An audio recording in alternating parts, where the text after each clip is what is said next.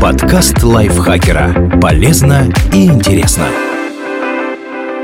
Всем привет! Вы слушаете подкаст лайфхакера. Короткие лекции о продуктивности, мотивации, отношениях, здоровье, обо всем, что делает вашу жизнь легче и проще. Меня зовут Михаил Вольных, и сегодня я расскажу вам, что делать, если вы попали в ДТП с электросамокатом.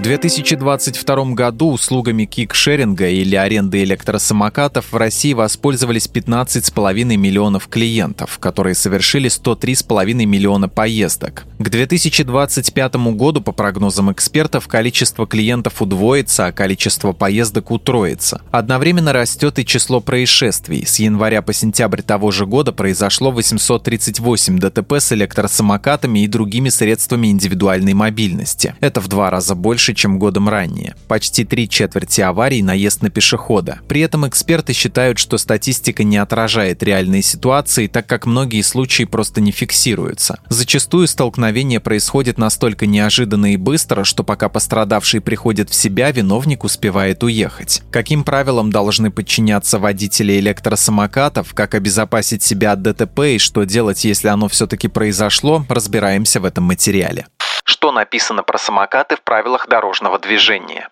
По закону электросамокаты относятся к категории средств индивидуальной мобильности – СИМ. Согласно нововведениям в ПДД, которые вступили в силу в марте 2023 года, статус водителя СИМ больше не приравнивается к статусу пешехода, а сам электросамокат считается транспортом. На нем можно ездить по полосам, выделенным для велосипедов. Однако у велосипедистов все равно остается преимущество. По тротуарам и пешеходным зонам, но только если СИМ не тяжелее 35 килограммов. По правой стороне или обочине проезжей части, где разрешено держать скорость не больше 60 км в час. При этом водитель электросамоката обязан подчиняться сигналам светофора и регулировщика движения, а также ориентироваться на дорожные знаки для СИМ.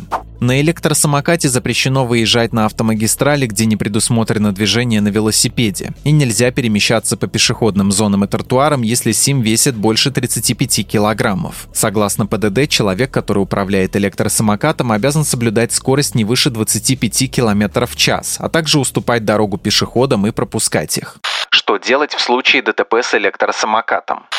Если вы пешеход, в первую очередь убедитесь, что вашему здоровью ничего не угрожает. Если повреждения незначительные, постарайтесь сразу задокументировать инцидент максимально подробно, а затем в больнице получить заключение о травмах. Если повреждения серьезные, прежде всего позвоните в скорую по номеру 103 и только потом собирайте сведения о том, что произошло. Ведущий юрист Европейской юридической службы Дмитрий Безделин в случае происшествия рекомендует зафиксировать произошедшее с помощью фото или видео, сохранить номера телефонов очевидцев очевидцев и сообщить об инциденте для оформления ДТП по номеру 112. Если будет установлено, что вред жизни и здоровью причинен в результате нарушений ПДД, пешеход вправе предъявить требования о компенсации морального вреда на основании статьи 151 Гражданского кодекса. Размер компенсации устанавливается по соглашению сторон. Если соглашение не достигнуто, необходимо обратиться в суд. Кроме того, по словам юриста, если в результате столкновения пострадало имущество, например, порвалась одежда или разбился смартфон, смартфон, потерпевший вправе потребовать, чтобы с виновников взыскали причиненный ущерб на основании статей 15 и 1064 ГК РФ. Для этого нужно будет представить в суд документы, подтверждающие право собственности, а также размер ущерба, например, экспертное заключение. В ситуации, когда виновник скрылся с места ДТП, можно попытаться найти его с помощью камер видеонаблюдения. Если они городские, то чтобы получить запись, необходимо обращаться в администрацию города или полицию. Если камеры частные, например, например, установлены на закрытой территории или принадлежат бизнес-центру, придется разговаривать с охраной или владельцем если вы водитель самоката. Сначала убедитесь, что ни у вас, ни у остальных участников происшествия нет серьезных травм. Если они есть, сразу звоните в скорую, и пока врачи едут, по возможности окажите первую помощь тому, кто в ней нуждается. Если никто не пострадал, постарайтесь урегулировать конфликт. Ни в коем случае не покидайте место ДТП. Во-первых, это подвергнет опасности здоровья пострадавших. Во-вторых, если электросамокат взят в аренду, все поездки на нем отслеживаются, а данные о том, кто им управляет, по запросу передаются в полицию. В-третьих, если пострадавший обратится в суд, отъезд с места ДТП могут посчитать отягчающим обстоятельством. Как обезопасить себя от ДТП с электросамокатом?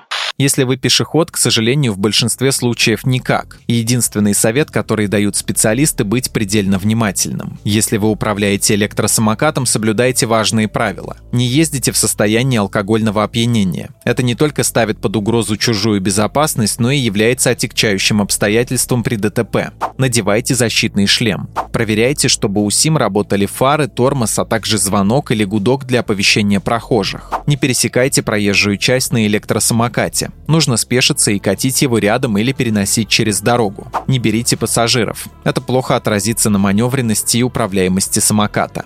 Не перевозите грузы, которые выступают за пределы СИМ на 50 сантиметров и больше.